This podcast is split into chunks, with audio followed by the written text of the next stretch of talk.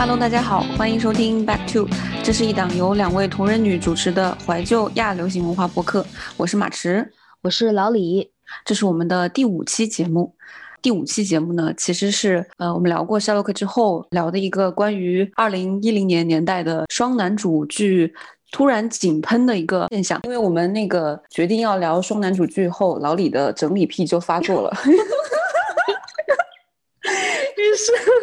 他把在二零一零年前后所有开播的那个双男主剧整理了一个非常细致的时间线。那么下面就老李来给我们介绍一下。呃呃，也不能说很细致，就是把我们都磕过的、都去看过、补过，就大家都能想到的一些比较大热的，然后也不怎么热，但是也很萌的那些剧，都稍微整理了一下。呃，我主要是从最早的就是 Due South 开始整理的，就是正南方嘛。对，这是一九八几年的剧吗？没有，这是九四年的剧，好吧？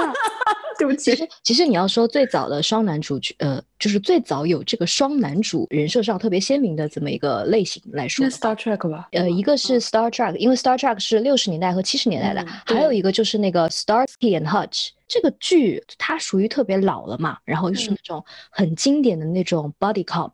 就是两个警探搭档，然后去破案那种单元剧。它是一个比较有里程碑意义的一个一个东西，就它是很多后来一些剧的一个原型。嗯，哇，你发现没有？就是好多那个双男主剧都是从侦探，就是警警探，对对对，犯罪故事开始的。早年大家都特别爱看那种 body cop，就是两个正派人物，然后去打击罪犯那种。嗯。然后接下来就是九七年的，也是非常有里程碑意义的 Sentinel 的 Sentinel，就哨兵嘛，嗯嗯，也是现在同人圈所谓的同人圈三大梗的其中之一，就哨兵向导的一个起源。然后就是我极力安利你去看，然后你也没有看完的一个，可能真的是说它不火都有点抬举它了，就是无人问津的一个 Total Recall 二零七零，就是那个全面回忆的那个哦，对，嗯，它是也是人机搭配的嘛。不是，但是那个剧我看了一集以后，我就你你给我发资源了吗？我记得我是一条龙服务，好像。对不起。但是其实应该还有。其实剧本身从九九年时间段来看的话，这个剧是各种意义上都还蛮有先锋意义的一个科幻剧。对。然后也是人机搭配嘛，大家都爱看人机搭配。呃，不对，我比较爱看人机搭配。我也爱看人气搭配。对。阿西莫夫也爱看人机搭配。对对。嗯。然后就是那个零一年的《Band of Brothers》，就兄弟连嘛，它也是那个 HBO 的那个战争系列的第一篇。然后就是《Stargate Atlantis》，这个也是我极力安利，然后你也没有看。但是其实我本人，其实我本人看完了以后，我也没有磕上 CP，就是就是很你要你给我干嘛？不不不，我我安利给你看，是因为因为我想拖一个人下水陪我一起看。这个剧也很神奇，就是我看了，我是冲着 CP 去的。但是我看了这个剧，我觉得，咦，好像 CP 没有磕上，但是剧挺好看的哦，这是一个很神奇的这个状态。然后零四年还有另外一个 House，然后零六年就是那个 Psych 灵异妙探，这个片子也是一个比较比较冷门的一个片子吧，但它也是双男主，而且这个片子好像还拍了蛮多季的哈。对对对，拍了很多季，拍了八季还是多少季？反正就拍了很久。零八年的那个 Merlin 梅林传奇，嗯。然后零八年还有 Breaking Bad 绝命毒师啊，对绝命毒师。零八年还有 Generation Kill 杀戮一代，也是那个 HBO 战争系列的第二篇。然后零九年是 White Collar，就是呃妙贼警探。然后二零一零年有很多呃 The Pacific，嗯，HBO 战争系列的那个最后一个嘛太平洋战争。然后一零年的 BBC Sherlock 神夏。二零一一年 Suits 我们的律政剧。然后，二零一一年还有 P.O.I，就是那个你看的那个，嗯，疑犯追踪对。然后，二零一一年还有少狼 Teen Wolf，嗯，二零一一年还有另外一个，U 也是，啊，是 U.S.A 台的吗？我记不清了。那个 Franklin and Bash 也是一个律政剧，就是那个小律师大作文嘛，嗯对。然后，二零一二年是一季就砍的 Common Law 共同法则。然后，二零一三年是 Almost Human 机器之心。然后，二零一三年还有汉尼拔，然后到二零一四年就是 True Detect 呃 True Detective，二零一五年我暂时没有想到有什么那个双男主剧，然后一六年是 Doug Gently，就是那个全能侦探社，它也是两季就被砍掉了吧，对吧？呃，对，嗯，然后二零一六年还有一个剧就是那个 Lethal Weapon 致命武器，我那个剧我只看了一季，我就那个了，因为那个剧在二零一六年来看的话，就是那种真男人从不回头看爆炸，放在双男主剧里面已经是就是过时了，他还是那种特别 toxic masculinity 的那种状态。嗯，然后一七一八想不出有什么，然后一九年的 Good Omens，感觉 Good Omens 就是一个双男主剧的一个短暂回春。嗯嗯嗯，对吧？有没有这种感觉？对对对。然后他这个短暂回春还不能以两个男性主角来，还得以一个是天使，一个是恶魔，就是本质上本质上来说，它是无性别的这么一个状态。这就是我整理的 ultimate timeline。我感觉就是好像确实是从那个呃一四一五年之后的双没有了，对，就没有了。因为我觉得我看过的最后一部。是 True Detectives，就是，嗯，对，就然后在那之后的，好像我就没有印象很深刻了。我就觉得好像确实是，感觉在 True Detective 以后就没有这种特别，嗯，从范敦的那个 engagement，就是 particip participation 的那个角度来看的话，就没有那种好像你全首页都在刷，然后同时你也在刷的那种。那么可能就是 Good Omens，是好像大家全员都在回坑的那种状态。对，就是我们。对，我们只说剧，只说 剧，不说电影的话，嗯，对，就感觉应该是一四一五之后，然后就没落，对，就感觉好像没有人在磕欧美剧里的 CP 了，对，就是纷纷转向了别的娱乐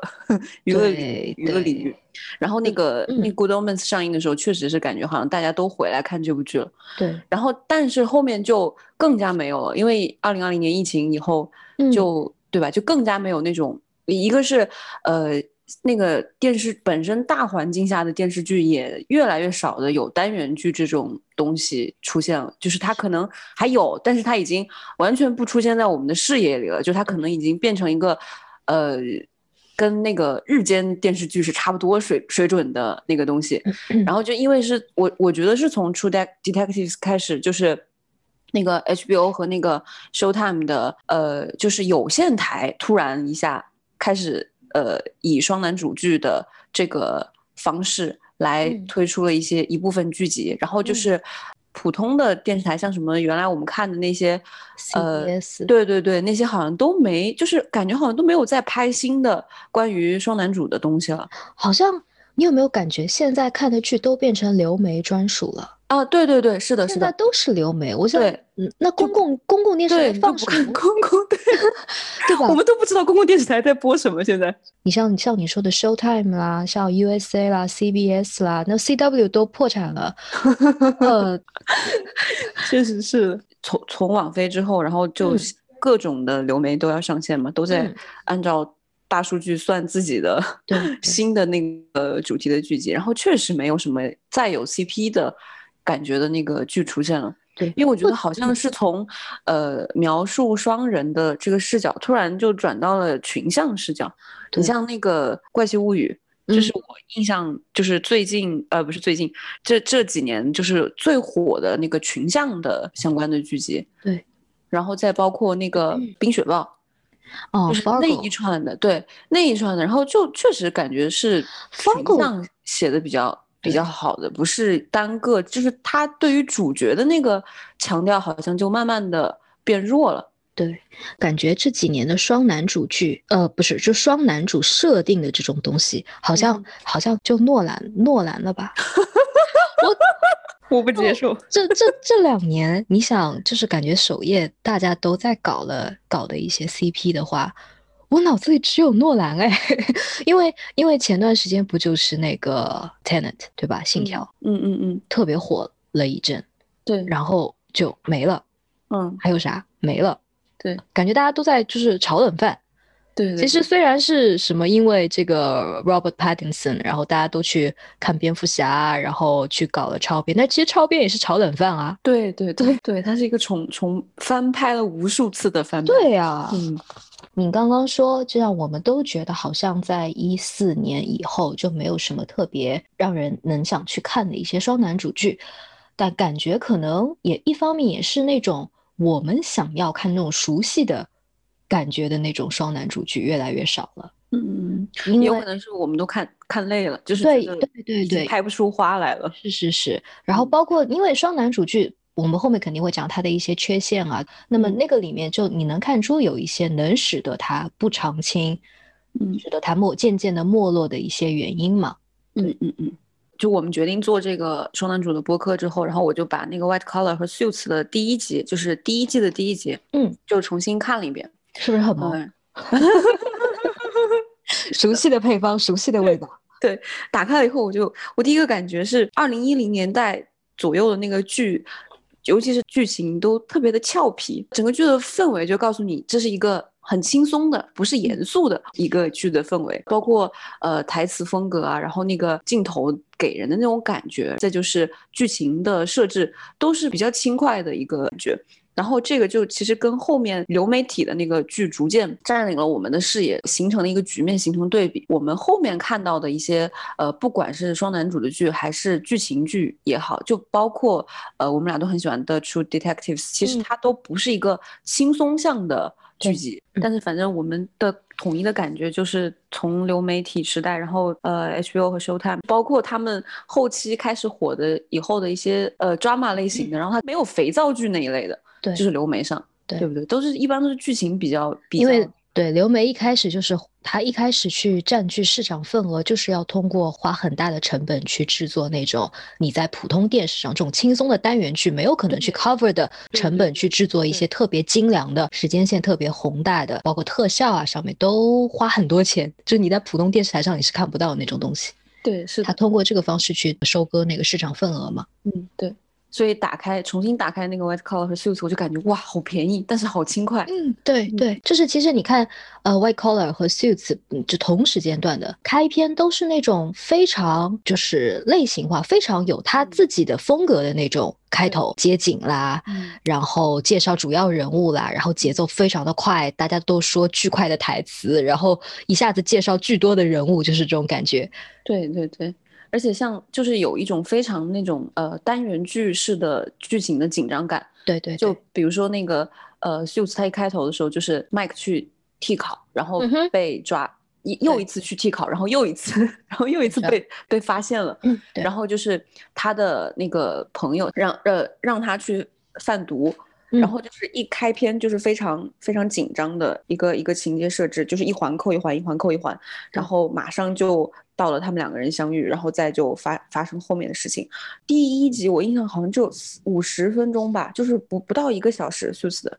但是他就完成了呃人物介绍、人物相遇、呃人物一起经历第一个案子，就是完成了这全套的这个过程，就是非常单元剧的感觉。他告诉你这一集里面就要发生点什么，而且我们可以在这一集里面好好的把它给解决掉。对，嗯，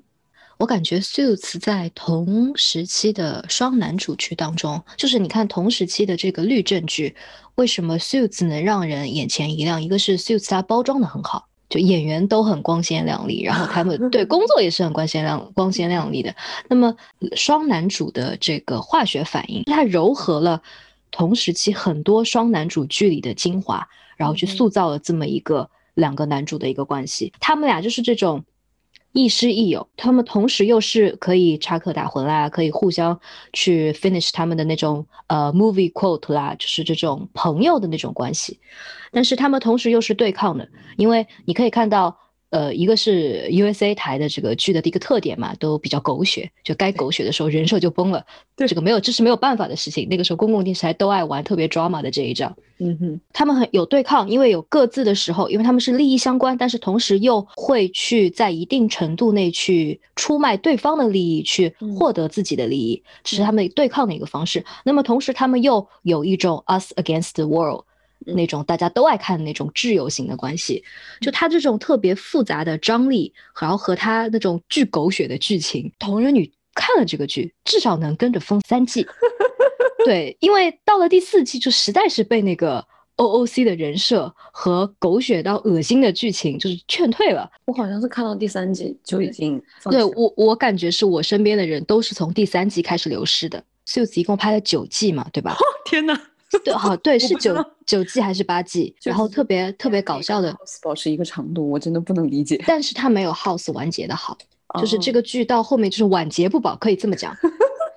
烂尾的那种。因为这个剧是到了第几季来着？是第八季的时候，那个 PJA 就没有回归了。哦，他是退出了，然后特别搞笑，你知道豆瓣上的那个名字，他不是原来叫诉讼双雄嘛？然后到了第八季的时候，PJA 退出了，就 Mike Ross 的演员退出了以后，他那个豆瓣上面写又名诉讼单雄。对啊，我就觉得这个剧如果没有 PJA 的话，这个剧没有灵魂呢。嗯，因为这个剧一开始的卖点就是一个双男主剧。对，怎么能演着演着把一个男主演丢了？变成单 男主剧，太搞笑了。那刚好，其实就你刚刚说的，这他们两个之间的关系是，呃，整部剧的那个呃灵魂嘛，就是因为你看我们 White Collar，然后 Suits，然后那个 Common Law、Almost Human，然后还有包括一些其他的双男主剧的开头，其实都是要么是两边都呃不认识，刚刚认识，然后我们一开始。一起开展工作的那个呃原因，是因为我们都互相掌握了对方一个秘密，就是像那个 Suits 那样，然后要么就是 White Collar 那种，就是本来就是一个是罪犯，然后一个是警察，因为观众想知道信任建立之前的这一部分故事，所以其实也是呃火花很多，然后矛盾和冲突也很多，所以可看性很强的一个一个状态。对对，的确，其实双男主剧主角他们的人设其实是有很多。呃，圆形的，嗯哼，比如说你像呃，有有一类的人设是那种挚友型的，就是那种所谓呃相辅相成，或者是硬币的两面。梅林传奇里面说 two sides of a coin，然后他们说对吧，是互相完整的，然后甚至可以说是灵魂伴侣型的。那么他们像这种类型的双男主的话，他就有很多他的一个文学的一个比照对象，就是一个原型嘛，就是像那个 Achilles 就阿克琉斯和像帕特罗克罗斯。然后包括那个亚历山大和那个和菲斯提昂，然后以及那个福尔摩斯与华生，嗯哼，包括亚瑟与梅林，就是每一对这种挚友关系设定的距离都能找到这种原型，这种 archetype。你像最早的，我们就说 Star Trek，Star Trek 呃 TOS 嘛，就是原原初的那个，包括这个 Star Trek 原初的这个主创，就这个 Rottenberry，他在回答。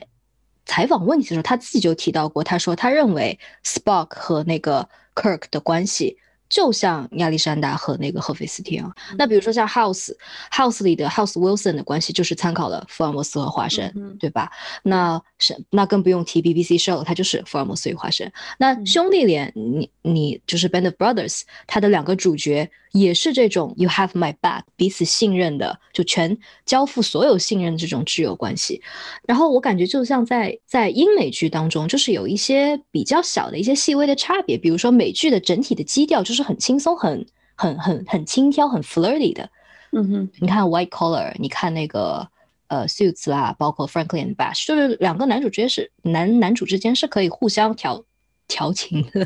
调情的那个状态，bros bro 那种关系，就是那种兄弟会啦，frat boys。然后你在美剧，尤其是美剧的这个双男主的。这个人设当中，还有就是那种就是 enemies，呃，对抗型的那种，嗯哼，那水火不容的，或者是一正一邪的那种关系。然后就是像这种张力，这种角色之间的张力，也是同人女特别爱看的。嗯，那那在这这个人设上去加上什么 enemies to lovers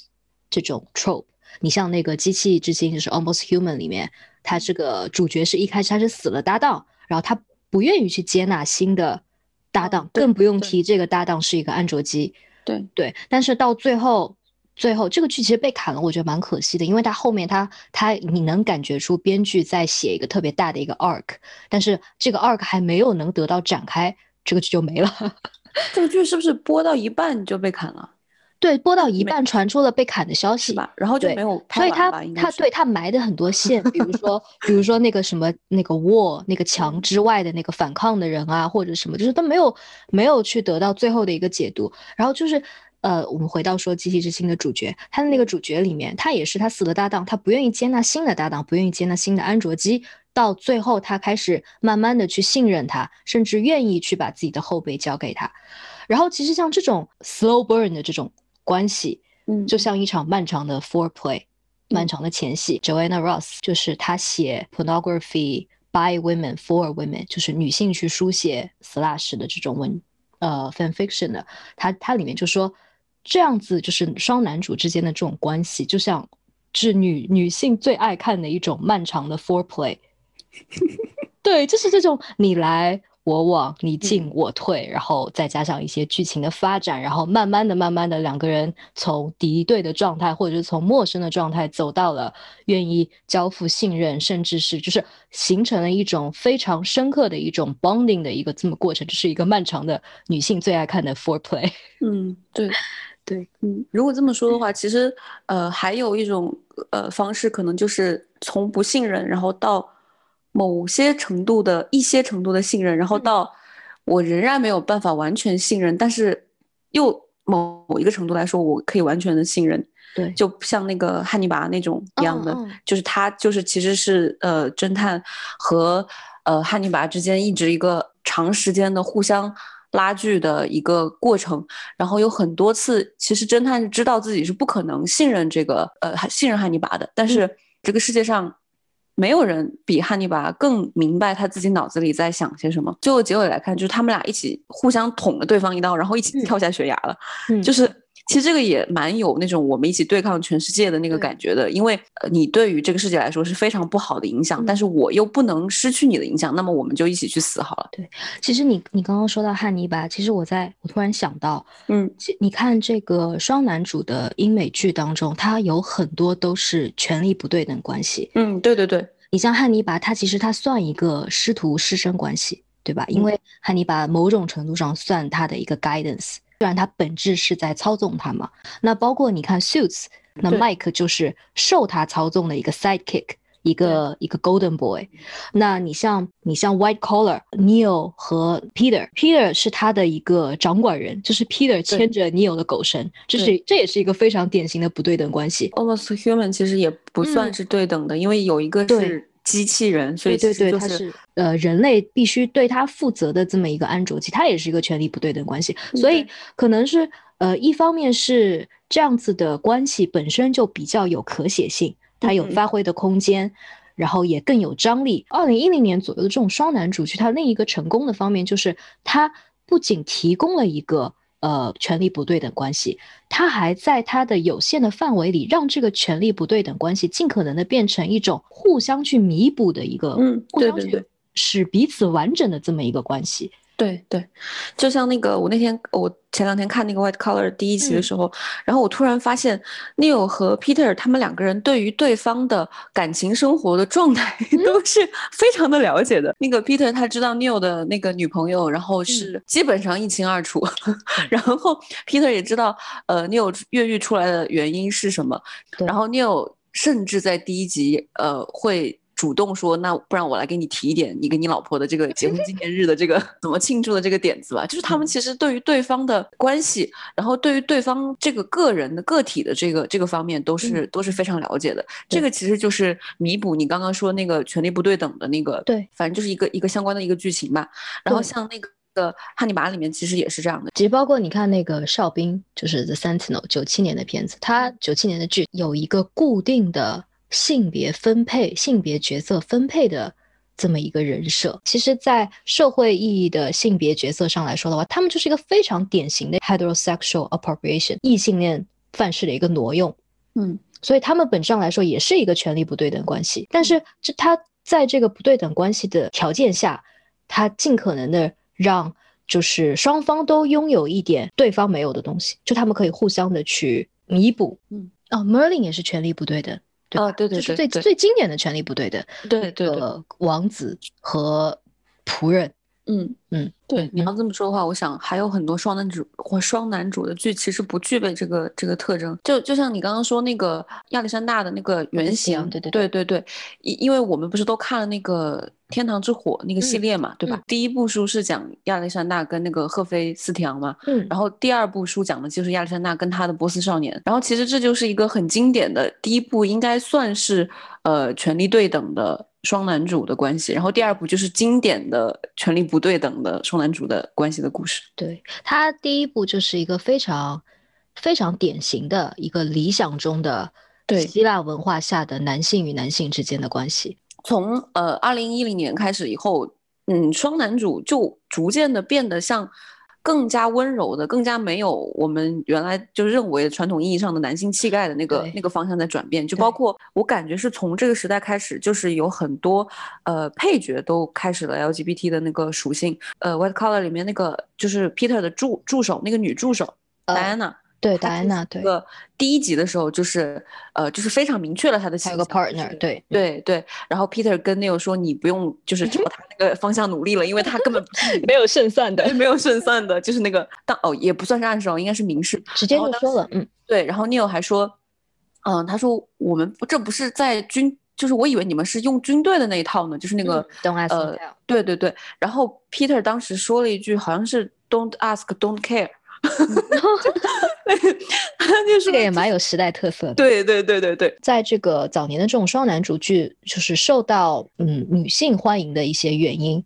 感觉像呃早年的一些观点可以去解释一部分的动机，就是因为女性观众不太能和剧中的女性角色共情，嗯，对，没有办法去 identify with the female characters，就没有办法去从那些女性角色当中找到自己，对。因为当时的那种叙事，当时那些剧都是比较传统的叙事，就是在对女性的角色的表现上很就是 sexy lamp，或者你是一个 damsel in distress，就需要被别人解救的一个女郎。嗯，对，可能也跟这个方面有一定的关系。对，我们好像没有一个专门的类别是双女主剧，除了 Killing Eve 以外，然后那个你还没有看，对吧？哦，是的，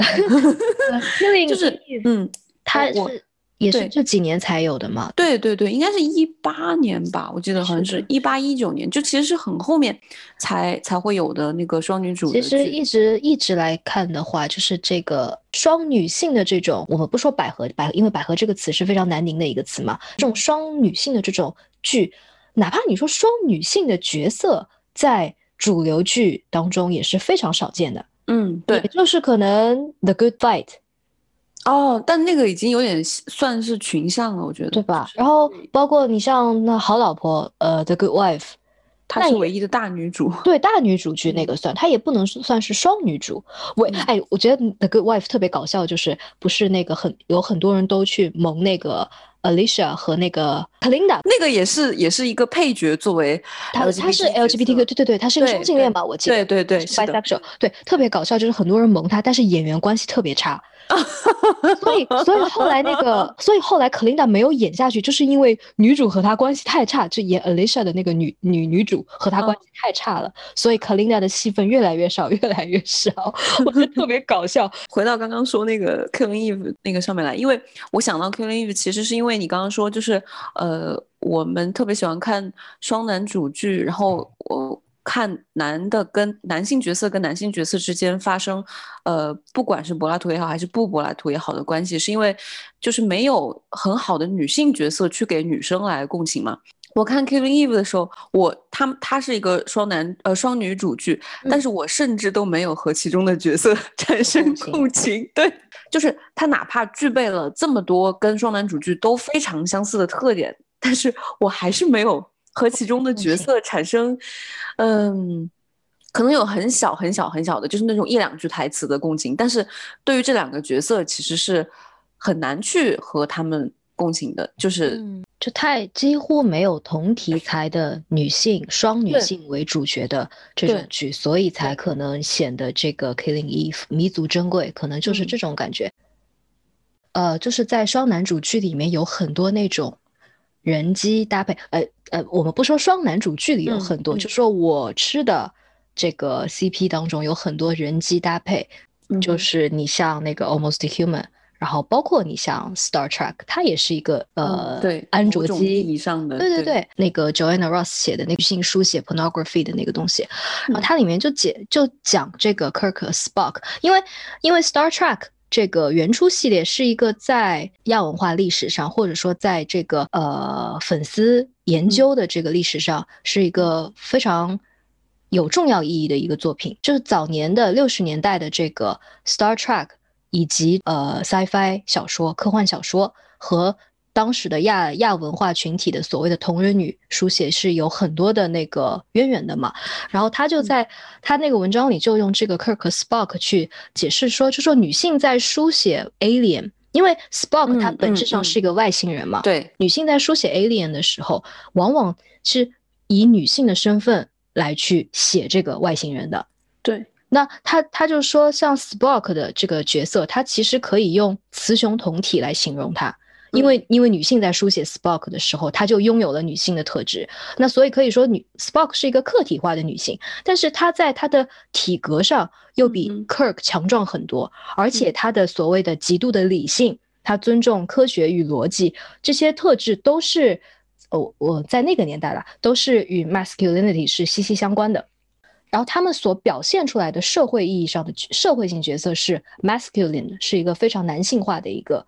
但他们对彼此表现出来的温柔也好，对彼此的爱也好，又是非常 feminine、非常女性视角的，所以说他们是一个天作之合。那么在这个 Kirk Spock 的范敦的这个创作里，女性作者希望以 Kirk Spock 男性化的这个社会角色为载体，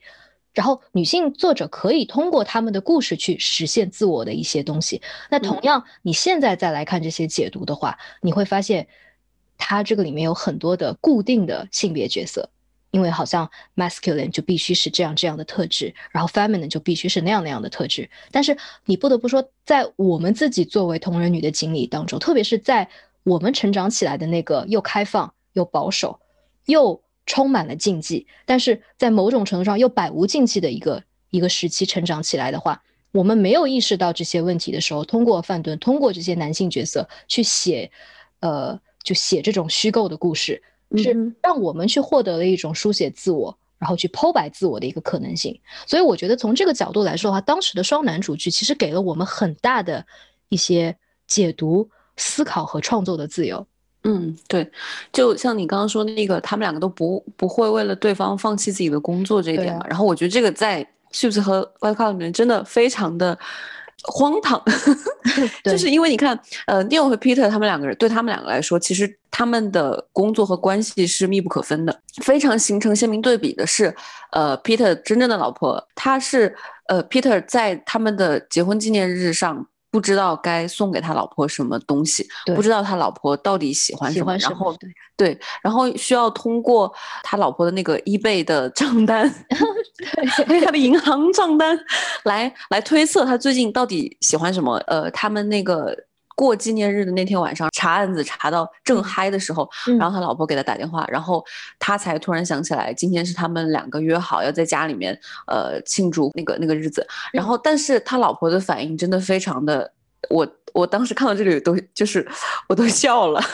他老婆的反应非常的善解人意，就是他完全没有生气，然后就是。表现出了非常宽容大度，然后就说好吧，那你就继续忙吧。然后，而且真的是不是那种阴阳怪气的说你继续忙吧，我没事，是真的非常真诚的说我没事。然后你就接着忙你的案子吧，怎么样？然后你你可以通通过对于他老婆的这种种反应的描写，就可以很荒唐的 看出大家对于女性角，不管是对于女性角色还是对于女性，有一种什么样的期待，就 就是让我觉得非常荒唐、非常可笑的。一点是的，就是你像在双男主的关系当中，他们需要牺牲，需要去妥协，但是这个妥协是对他们的很多的一些，比如说去决定他们社会地位的工作也好，他们的人际关系也好，他是不需要这种层面上的妥协的。但是在双男主剧里的女性角色，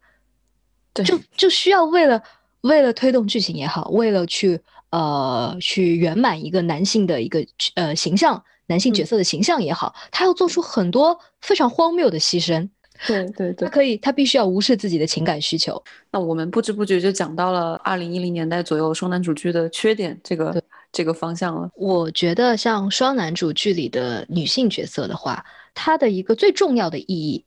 就是去圆满一个顺直男性角色的这么一个形象。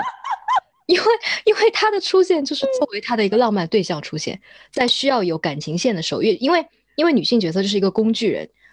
现去体现推动剧情也好，去体现他的呃温柔的一面、善解人意的一面也好，就是他是他是去饱满一个顺直男的一个形象而 而出现的。就他本质上，他在但他在其他的时候都是被淡化、淡化再淡化的。那甚至你像有些剧就没有女性角色，对，就像你刚刚说那个呃。很多双男主剧当中的女性角色出现，都是为了 满足那个呃丰丰富那个顺直男的那个形象嘛。然后我就想到，因为《White Collar》里面那个演 Kate 的那个女生，就是她叫她，对对对对对，她后来不是也在侦探里面演了那个 Marty 的出轨对象嘛？对。然后我真的觉得她好辣哦，就 就是在天呐，在那个在《White White Collar》里面，他只是出现了那么短短的，因为我印象他好像不是一个。特别重要的主要角色，就是他应该是可能后面会出出现过几集吧。这个 Kate 的这个角色，他主要出现嘛，就是给那个 Neil 的，对，因为它是一个单元剧嘛，那么它需要一个主线剧情，他就给 Neil 去有逃跑的动机吧，应该对对对，就是去丰富了 Neil 的一个 background story。我觉得他是这样一个角色，嗯，对。然后你看他在那个侦探里面也是，就是其实也是一个对一个工具工具性的角色，就是 Marty 他在。受够了警察生活以及家庭生活以后，逃向的那个地方。decompress。对对对，但他真的好辣。像那个，呃，麦克跟他的 Trevor 的女朋友，就是那个女生。哦，Jenny 太工具人了。而且你从第一集的种种铺垫看出来，就是他就是为了他作为工具人来做准备的。就是这个女生，她所有的台词都围绕着她的当时的男朋友 Trevor 和她。可能喜欢的男生 Mike 在开展，然后她的每一个台词、每一个情节都跟他们她和这两个男生之间的关系和这两个男生之间的关系有关。对他甚至都没有说明自己的职业。我记得我看我现在重看到第二季，这个时候 Jenny 已经下线了嘛？第一季里面好像就就提到过 Jenny 说是在实验室，就没有任何去说明。对，就没有任何去说明他到底是一个什么职业的。就他连他作为一个角色，而且作为一个男主角的一个浪短暂的一个浪漫对象，甚至没有一个完整的 background story。嗯，对，还能找到更工具人的女性角色吗？对，你说 Jenny，Jenny 真的太典型了。对，真的非常的嗯。其实你看，二零一零年左右的这个双男主剧当中的女性角色，已经从九十年代。那种特别 sexy lamp 的，特别特别就是所谓的那个尖叫的那个傻姑娘，嗯的那种形象，已经有一点进步了。但是，但是我就是觉得一零年左右的双男主剧，他的这个女性角色角色处于一种很拧巴的状态。嗯，对，就是这个，我们之前好像聊校课的时候也聊过，嗯，这个事情。对，就是他很很新自由主义，就既要又要，然后加上了很多，对，就加上了很多那种规训的包装。我觉得其实有的呃角色，你不能说他是失败的，就是你你只能说他对于这个剧来说，呃，就是说，因为因为本来这是双男主剧，他可能本来他主要的笔墨就不会花在女性角色身上，就是你能看出来编剧在写一个可能会招人喜欢的女性角色，就是他尽可能的为她增添了更多的性格特征，不像那个原来那么早期的那种。就是完全是个花瓶的那种那种方向在努力了。就是，其实我觉得《Mind Hunter》当时第一季的时候，应该是有一个女性角色在在对对对，在在家里，就是在那个局里面帮他们整理那个教授嘛，Criminology 对，然后提供他自己的那个提供他自己的关于这个的视角。嗯，对。然后这个这个角色是不是也是那个对是 LGBT 吧？他是的，我记得对吧？嗯，他有一个导师一样的一个，就是一个对象。一个感兴趣的对象，对，那个其实他写的还不错，因为他不全是工具，嗯，不全是工具人的那个，他可能是，就是因为双男主剧发展到后期的时候，其实还是有一些改进的，就包括像这种对于女性角色的，呃，对刻画，他做的还是不错。就是他这个年轻的这个，就是 Jonathan 他演的这个角色，他在和他的这个女朋友的相处的这个感觉，已经不像是。五年之前的那种双男主剧里面的一个顺直男性、顺直男性和他的浪漫对象的一个相处方式了。对，这其实也算是一个小小的进步吧。对对对，就是没有那种早期的那种特别鲜明的那种淡化女性角色、工具人女性角色，然后又那种既要又要，又让他在某些时刻显得他很关键，又又显得他好像是一个很饱满的一个女性角色，这样子就没有那种特别拧巴的感觉了。嗯，但是你还是能感觉到剧的重点不是在他们。对，其实侦探的女性角色写的也挺拉垮的。他不是，我记得这个剧出来以后，有很多对他的那个批批批评嘛。嗯，就说他在写女性角色的时候还是老样子。因为像 Maggie 的那个角色，她作为 Marty 的呃老婆，然后她其实自己是受受到很多呃，就是她的丈夫的工作的这个工作影响的。其实那一段吵架，我觉得写的很好的一个原因是把呃男性角色。给女性角色带来的那些痛苦和那些平时没有在荧幕上展现出来的，因为你看，其实很多双男主的，呃，他跟他们的老婆和那个女朋友之间的关系是很和睦的，对对不对？就是没有没有很真实的刻画过，对，没有刻画过那种很非常不幸的，对，非常直白的那种，呃，对，对对对。然后其实那那一段确实还写的不错，但确实后来有很多问题。对，有很多问题。它就它反映了一些反映了一些东西，但它本质上它因正是因为它存在了问存在问题，所以它才会反映那些东西。嗯，反正也不能完全就说它不失败。对，其实我觉得有一个不算是缺点，但是确实可以算是，呃，就是为什么都发展都不太长久嘛？就是这些剧有很多都是处于一种，就像我们刚刚说的。呃，他们之间都是在一种处于一种建立信任的那个关系，建建立信任关系的那个那个过程当中，所以为了制造更多的戏剧冲突，那你就是你为了设计一些矛盾冲突，你你不得不去让这两个主角之间产生这种误会，就是对这种误会。然后其实这样如果反复多了的话，你就会觉得，就是因为我们本来想看的就是他们的他们之间的。呃，若有若无的信任，然后，但是编剧又会特别容易的把这个信任给你建立起来，又打破，对，建立起来又打破。后来那个看多客户的观众都会觉得魔法特真的很讨厌，因为他会把一个角色杀一遍又一遍。这样的话，就是你这件事情做多了以后，你就像狼来了一样，对你就会就会消解掉你这个行为对于这个角色的意义。就是你每次都以这样一个情节去。都都以这样一个冲突去推动情节的，但是这两个角色却没有任何意呃性格意义，或者是说呃就是别别的方面的发展的时候，你就会对这个对这个事情感觉到厌烦，就不会再想看下去了。对，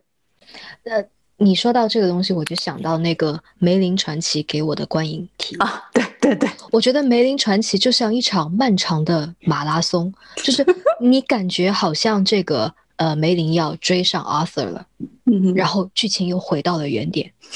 就是两个人一直属于这种，就是一个让我看到大概是第几季来着，可能就梅林传奇一共五季还是几季？嗯，好像是吧，五季，好像是五季。就是我看到后面，我就想说，like what's the point？我我我真的就是这个剧整个给我的感觉就很很很就是那种有难言之隐。对对，很很不舒服，整个的。对对对，其实后来不看 Suits 也是这个原因嘛，就是你觉得他们两个之间的，呃，那个关系已经太多。对对，怎么就过一过一会儿就有问题，过一会儿就有问题呢？对，然后他们也并不像是那种解决了这个问题的样子，因为他们每次都是同一个问题，对，反复的出现，然后你就觉得他们像一对。婚姻的那个问题永远是那一个，然后两个人都不去解决，然后但是编剧却非常的爱重复这个问题的那种夫妻一样，就会非常的无聊，是很无聊，就看到后面就很审美疲劳了嘛。Like，就是你就不能呃快刀斩乱麻 给个交代。但是你说到这个，我我我有一个特别想提的，就是其呃有有一些剧的确是在磕 CP 方面是会有各种各样的阻力的，嗯，比如说 White Collar，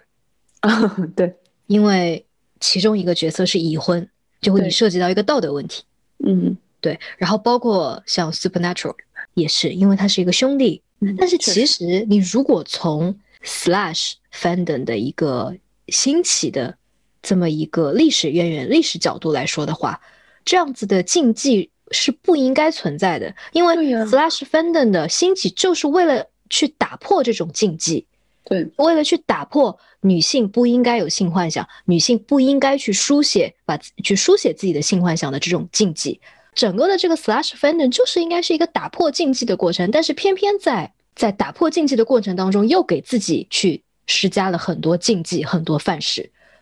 就这个是一个很矛盾的东西。嗯，啊，然后我们就呃再说你像那个。双男剧双男主剧为什么后面渐渐的呃没呃没落了？就是可能一方面是因为在当他井喷井喷式出现了特别特别多的那个东呃特别多的不同的题材的对吧？不同的人设的双男主剧，你一开始看的时候你会觉得好，但是在后期当他们的剧本都跟不上的时候，经费剧本都跟不上的时候，你就会慢慢的，包括你也会进入一个疲劳期嘛，就追剧的一个疲劳期，然后你就不不再会看它。那么在流失了观众的情况下，那同样。这样同类型的剧也会渐渐的，就是越来越少的人去制作它，然后再加上一个公共电视台的没落和那个流媒的兴起嘛。对，嗯，啊，流媒的兴起就慢慢的就偏向大数据写作了啊。然后流媒竟然一部双男主剧都没有推荐推推出过，我真的很 难想象。你想想，还真的没有。对，真的没有。还有有没有那种那种特别古早味的海报，两个男的那种没了。呃，现在想想一点印象都没有，对，就没有了。嗯，然后，嗯，包括你像看在过去的这个几年当中，因为各种呃，在各种不同的领域，对于这种父权制社会下性别性别观啊角性别角色有很多讨论。嗯，我觉得这些讨论造成的一一个主要的一个结果之一，就是 Gen Z 的观众他已经不满足于这种非常僵化和充满着性别歧视。和 toxic masculinity 这种传统叙事的作品了，也就是说，从一个角度来说的话，这种双男主剧的形式已经落伍了，就跟不上现在的性别议题，呃，特别是女性主义议题的讨论了。那最后就是我们的本周推荐。那么这一周呢，我想推荐呃一部二零一六年的电影，然后它的分类算是一部啊，算是恐怖片吗？因为我觉得它不算恐怖片，但是那个因为那个豆瓣的分类上面写它是剧情恐怖，那它就是恐怖片嘛。然后叫《生吃》，呃，就是因为刚刚我们聊了很多关于双男主的那个故事，嗯，呃和剧集，然后我们刚刚也聊过了，为什么一直都没有看到一部呃双女主出现的就写的很不错的剧集或者电影。然后《生吃》这个片子，它就有一点点靠近。那个双女主的这个故事线的范畴，因为它的剧情讲的是一个一对姐妹，然后她们是生在一个非常严格的素食主义家庭之中，就她们俩在呃进入社会呃进进入学校之前是完全没有吃过一点肉的，然后呢呃故事的那个视角是从妹妹这边展开的，就是妹妹。呃，收到了一个兽医学校的那个录取通知书，然后那个也是他的姐姐已经去的那个学校，然后他就呃来到了这个兽医学院以后，然后他就发现这个校园里面有一种非常奇怪的呃等级森严的老生可以霸凌引号呃那个新生的一个制度，主要讲的就是这么一个故事，然后这个里面。姐妹的关系其实写的是非常有张力的，因为呃，从某种角度上来讲，因为我看完这个片子以后，感觉她是在做一个，就是女生在呃青春期需要去，就是打破那个给自己欲望限制枷锁的那个过程的那个那个那种隐喻嘛。嗯。然后她的姐姐作为她的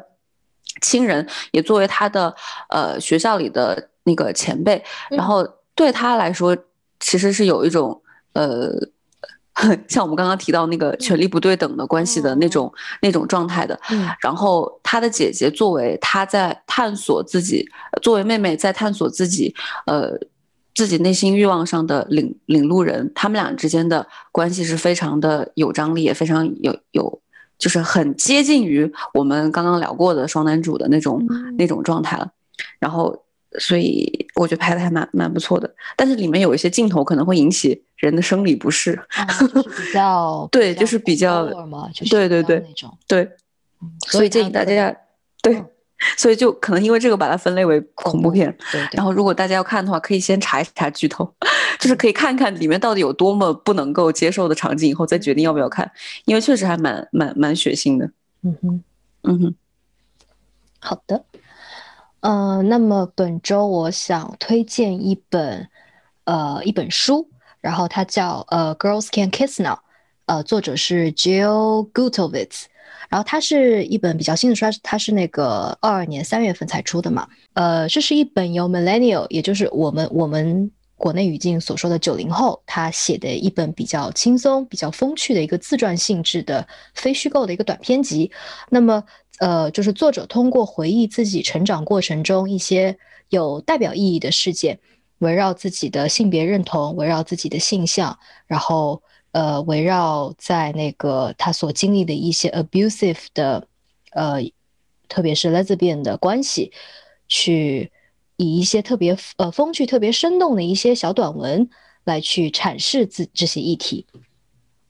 然后，比如说它里面就是有聊到，像在二零也是二零一零年，就是两千年到二零一零年左右就兴起的那个 Disney Channel，就是迪士尼频道嘛。然后，对我觉得应该是我们这个成长环境下接触的比较早的一些欧美语境的东西，可能都是从这种小纪片开始的。嗯嗯，对，就 Disney Channel 这些小纪片。然后他就提到 Disney Channel，呃，对他的一些影响，包括。因为他自己本身是作为一个 lesbian，然后他就会在成长过程中会留意到很多 lesbian 的 celebrity，就 lesbian 的名人在那个媒体上的一些形象，比如说像他提到像 Lindsay Lohan，嗯哼，他有过一段特别就曝光度非常高的一段和另外那个 Samantha 什么。叫什么来着？他俩有过一段那个谈过恋爱嘛？然后那段是其实是在狗仔史上是一个非常现从现在的呃角度来看，对他是非常刻薄、非常不人道的一个一个一个刻画。然后还有就是，嗯，那种 lesbian 和直女之间那种。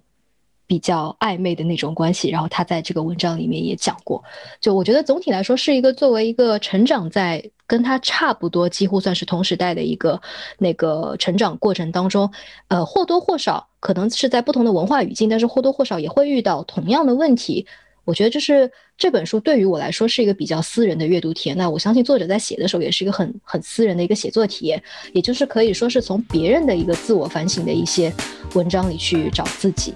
好的，那么以上就是今天的全部内容，我们下期再见。希望大家天天都有 CP 科，天天都有好去看，做快乐同人女。确实要到一百八十八集的时候才能对上，我忘记要说这句了。好的，拜拜，拜拜。